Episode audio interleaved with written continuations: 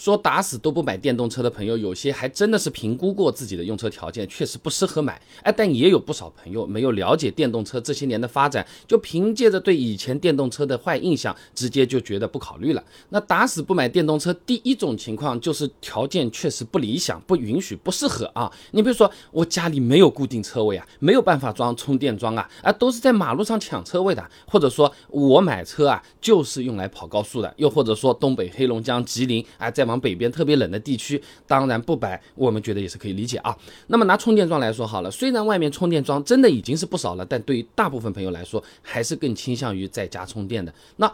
我们手机好了，外面共享充电宝非常多了，哎，也是能用的。但我们基本上还是更加倾向于家里充好电再拿出门吧，啊，不会说我没电了，我找个商场待一会儿，把我手机充充满了，然后再回家吧。啊，中国城市规划设计研究院联合其他机构发布《二零二二年度中国主要城市充电基础设施监测报告》里面调查了二十四个城市的公共充电桩使用率，哎，结果发现啊，超过百分之九十五的城市公共充电桩的平均时间利用率啊。低于百分之二十的，哎，你再比如说啊，北方地区冬天低温，电动车续航基本上就是折上折，一不小心还要跟着兄弟砍一刀，那使用体验也会相应打折扣，确实也没有那么理想。前不久还上过新闻呢，吉林下了一场大雪，导致电池续航大幅衰减，很多电动出租车啊，到换电站换电池排队需要几个小时，甚至十几个小时啊。虽然家用车很少有排队换电的啊，啊，但是低温续航衰减是电池它本身自带的这个属性或者叫毛病啊。那家用车没办法避免啊！兰州理工大学孙晨曦硕士论文《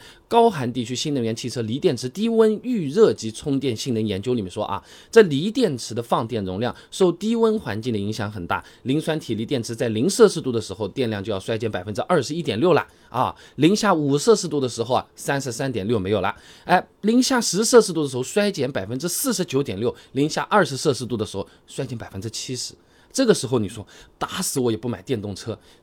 是有点极端，但也算是一种理性的选择，对吧？那第二种情况，打死不买的，就是对他印象不好，哎，一棒子打死，我对他有意见。哦，那个省的那些人啊，他们都很狡诈的，那个省的人他们都很小气的，哎，就这种负面印象。刘广林发表在期刊《中国软科学》论文《第一印象的信息机制及其激励效应分析》里面，他说啊，如果某人给我们留下了比较美好的第一印象，哎，那这种印象会影响到以后我们对他的知觉。即使我们感知的某人他表面已经变化了，第一印象形成的影响也将是缓慢的、滞后的啊。心理学上叫做首印效应啊。电动车就这样，早期负面新闻各种看，大家醒醒嘛啊，车企嘛骗补。电池续航嘛打折，车主维权嘛无果，而不少朋友对电动车这件事情约等于骗局，形成了一种非常深的那个印象了。哪怕这几年电动车已经有比较明显的进步了啊，你要转变过来，它是滞后的。就像刚才说啊，哎，我们看个电视剧，某个演员演了个反派，演的真的是好啊，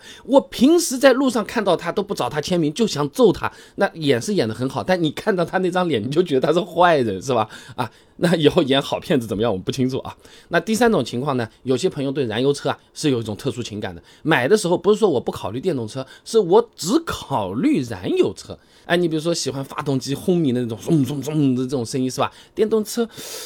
有那个味，我原本吃辣吃习惯了，你让我说清淡对身体好，道理嘛也是懂，我喜欢吃辣啊。这情怀的确也不是假，也具有一定的道理，也有论文的。武汉理工大学杜松泽博士论文《汽车发动机进气系统声品质控制与优化研究》里面他说啊，驱动电机噪声以高频成分居多，这种噪声呢是会增加驾驶过程中的烦躁感的。但是发动机哎及其进排气系统的声音呢，在加速的时候它会有低中高频的这个变化，低。频那，让人产生浑厚的感受；中频产生轻快的感受，哎，明亮的感觉啊！而且呢，电动车这两年发展的也挺不错，但是燃油车它毕竟还没有淘汰啊，选择依然还有很多，不存在买不到燃油车的问题。春晚每年都是看得到的，两个都是可以选的。那我现在喜欢燃油车也是没有什么问题的啊。所以总的来说，打死不买电动车，其实更多是一种情绪上的宣泄，跟我们平时说的我打死不吃榴莲，打死不穿秋裤啊，其实也有点像，没有。人真的因为这些事情被打死的啊！而且呢，现在说打死不买，不代表以后不买，是不是？哎，说不定等自己用车条件合适了，哎，我换个大 house，哎，我租到车位了，哎，我买了个新房子，那个时候哎，就真香了，是不是？但是这个我们大家都懂，对吧？